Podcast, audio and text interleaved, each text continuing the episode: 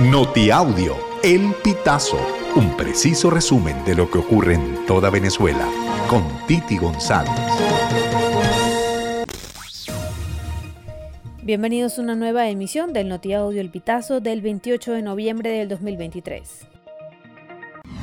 El coordinador general de la ONG SECODAP, Carlos Trapani, exhortó a las autoridades del Estado a no utilizar los centros educativos para realizar operativos policiales. La declaración la ofreció luego de que la mañana del martes 28 de noviembre organismos de seguridad tomaran el Colegio San Agustín del Marqués para realizar un procedimiento con reclusos de la zona 7 de la Policía Nacional Bolivariana de Boleita en Caracas.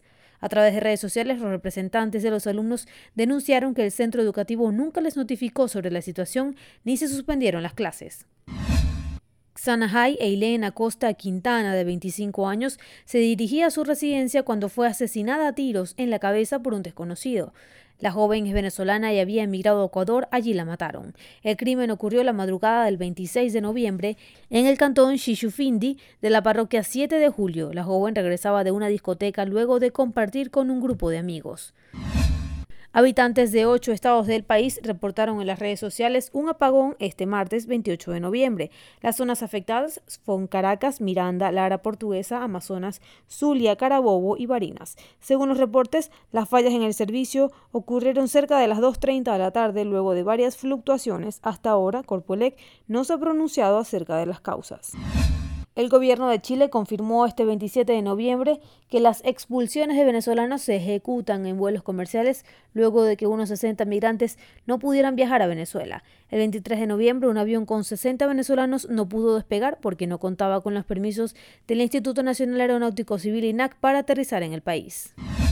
Dos crías de león blanco, un macho y una hembra, nacieron este lunes 27 de noviembre de forma natural en las instalaciones del zoológico Las Delicias en Maracay, Estado Aragua. La noticia fue ofrecida este 27 de noviembre por el gobernante Nicolás Maduro durante su programa de televisión semanal con Maduro Más.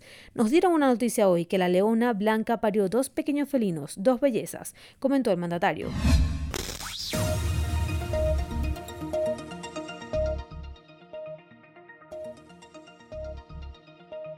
Amigos, así finalizamos. Si quieres conocer más informaciones, ingresa a elpitazo.net.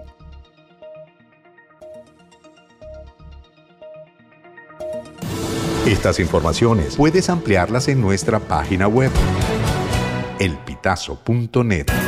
También recibimos tus denuncias vía SMS o WhatsApp a través del 0414 230 2934.